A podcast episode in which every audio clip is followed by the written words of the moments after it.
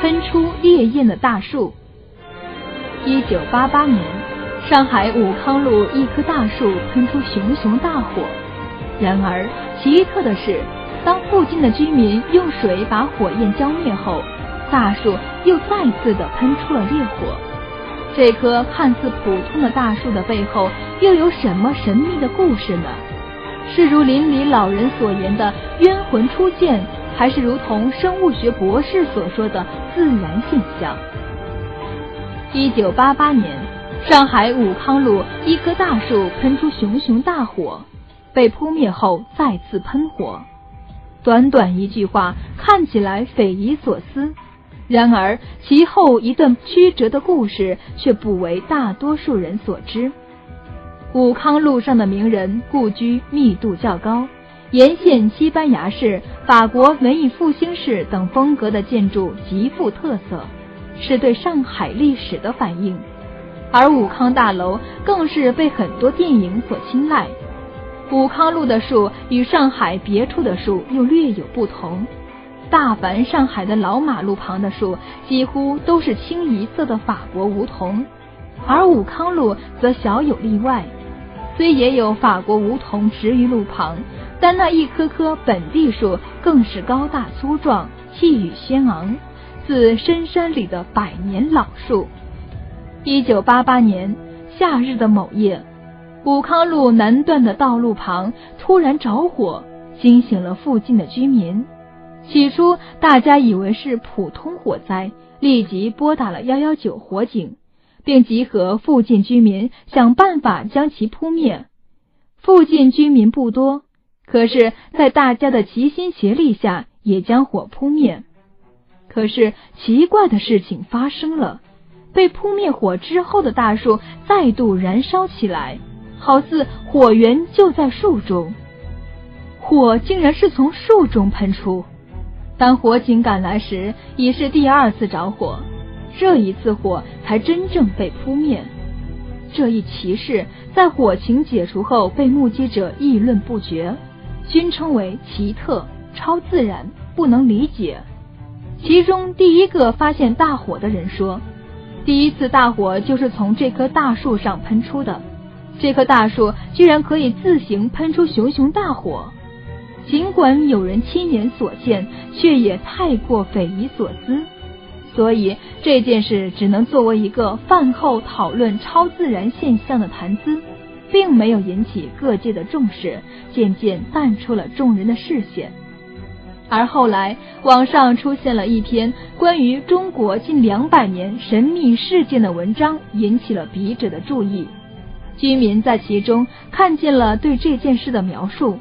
短短一句话，使笔者内心深深的震荡。时间地点分毫不差，正好与笔者二叔描述的情景一致。看来多半确有其事。于是笔者找到了二叔，问了他相关的事。当年二叔年轻，好奇心重，多方打听，竟也打听到了一些故事。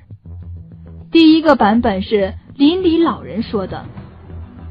大树超自然现象让他们联想到了大树后宅子传闻中的一段冤情。往前推五十年，那棵道树旁所对的房子里住着一个年轻美丽的女子。单身女子独住大宅，偶尔会有一些中年男人进出。后来也不知怎的，宅子突然就冷清了，也不见那女子出门。不久后就住进了新的人家。有人说，那女子也许筹够了钱，偷偷的走了。可是那些老人很确定的说，那女子肯定没有出来过，估计是早就没了。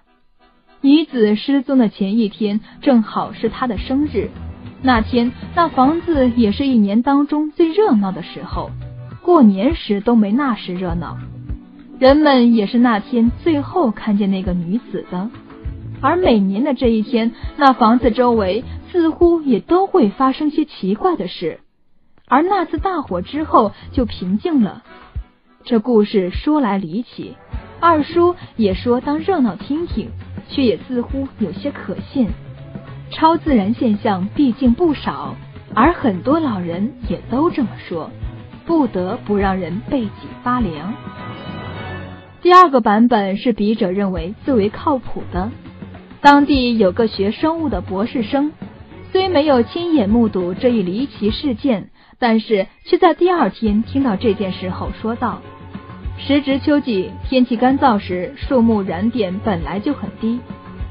如果树里微生物在一定条件下突然运动剧烈，产生了燃点以上的温度，树木自燃也是有可能的。”至于喷火现象，有可能跟树木构造有关。如果树木有死亡的枝干，特别干燥，就会从火源处迅速的燃烧至尾部。乍一看很像火焰喷出，其实自然的事很多，有些已得到了科学的解释，比如坟地鬼火自燃现象。鬼火实际上是磷火，是一种很普通的自然现象。它是这样形成的。人体内部除绝大部分是由碳、氢、氧三种元素组成外，还含有其他一些元素，如磷、硫、铁等。人体的骨骼里含有较多的磷化钙。人死了，躯体被埋在地后开始腐烂，发生着各种化学反应。磷由磷酸根状态转化为磷化氢，磷化氢是一种气体物质，燃点很低。在常温下与空气接触，便会燃烧起来。磷化氢产生之后，沿着地下的裂痕或者孔洞冒出，到空气当中燃烧，发出蓝色的光，这就是磷火，也就是人们所说的鬼火。